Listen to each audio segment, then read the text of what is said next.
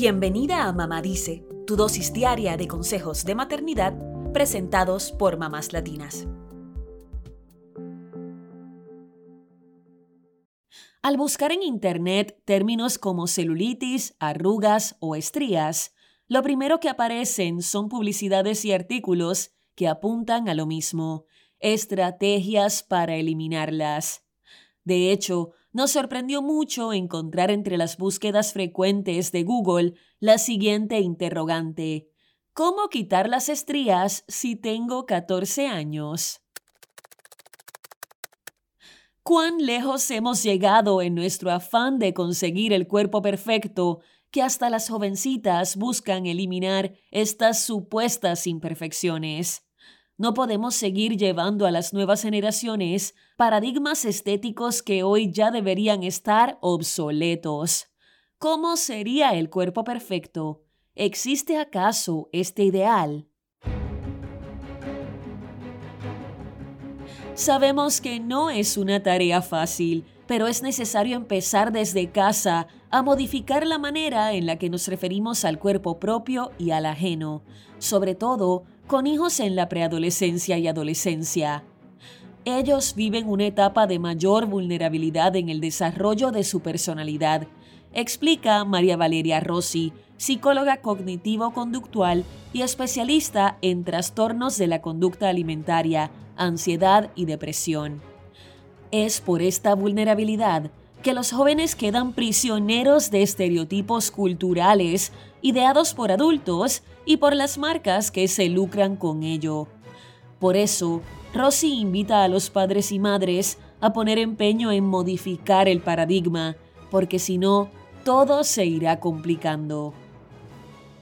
Las imágenes hegemónicas que vemos en los medios y el crecimiento desmedido de las redes sociales no ayudan. Según Rossi, estos se encargan de replicar una y otra vez un concepto de cuerpo perfecto que es casi imposible de alcanzar. Un estudio publicado en el 2021 en la revista Computers in Human Behavior demostró que las redes sociales tienen el poder de disminuir la autoestima de las niñas.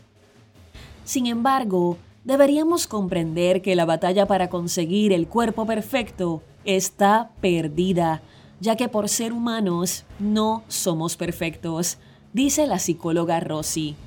Tampoco podemos dejar de lado que la estética es una percepción que depende de la subjetividad de cada quien. Por lo tanto, ¿quién es perfecto? ¿Cómo sería un cuerpo perfecto? Cada quien tendrá una respuesta distinta. Para Rossi, el desafío es aprender a capitalizar lo que nos fue dado, entendiendo que el verdadero desarrollo está en lo que no se ve ni se viste, es decir, está en nuestra esencia.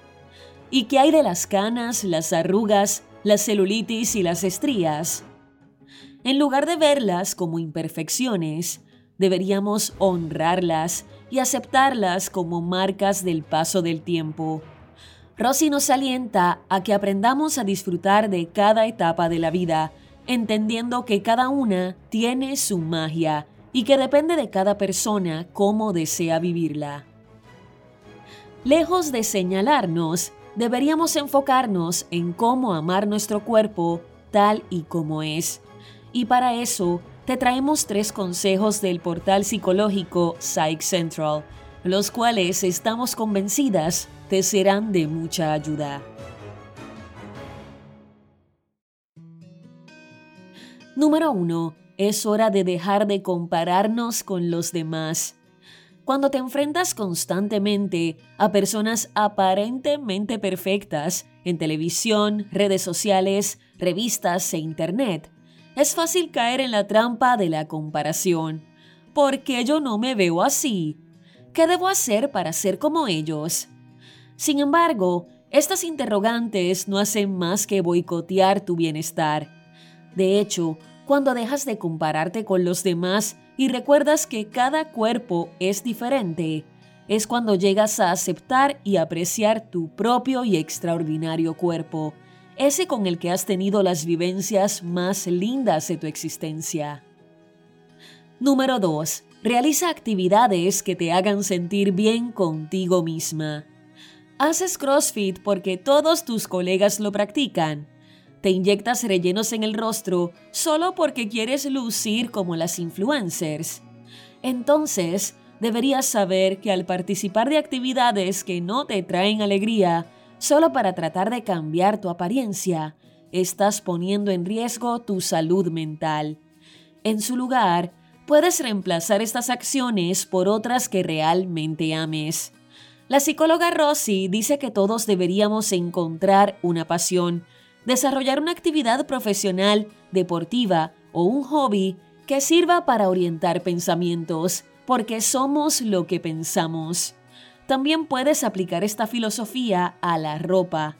Cuando usas ropa que te hace sentir bien contigo misma, desarrollas tu confianza y ves tu cuerpo bajo una luz completamente nueva.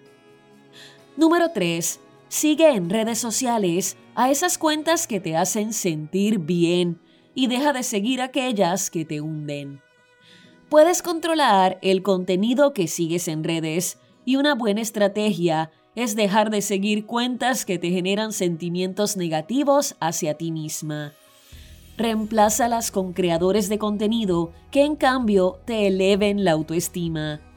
Una investigación realizada entre adolescentes de Dublín, Irlanda, y publicada en la revista Frontiers in Psychology en el 2021, encontró que las comparaciones de apariencia con compañeros, influencers y celebridades son las principales fuentes de insatisfacción respecto al cuerpo. En cambio, otro estudio publicado en el 2019 en la revista New Media and Society y realizado a mujeres de 18 a 30 años, halló que el contenido positivo para el cuerpo en las redes sociales puede aumentar el estado de ánimo y mejorar la imagen corporal de las mujeres jóvenes. ¿Ves? Es solo cuestión de curar nuestras redes en pos de nuestro bienestar y listo. El camino del amor propio no es sencillo y está en constante construcción, pero vale la pena dedicarle tiempo. Nos vendrá bien a nosotras como madres y mujeres, pero también a nuestros hijos.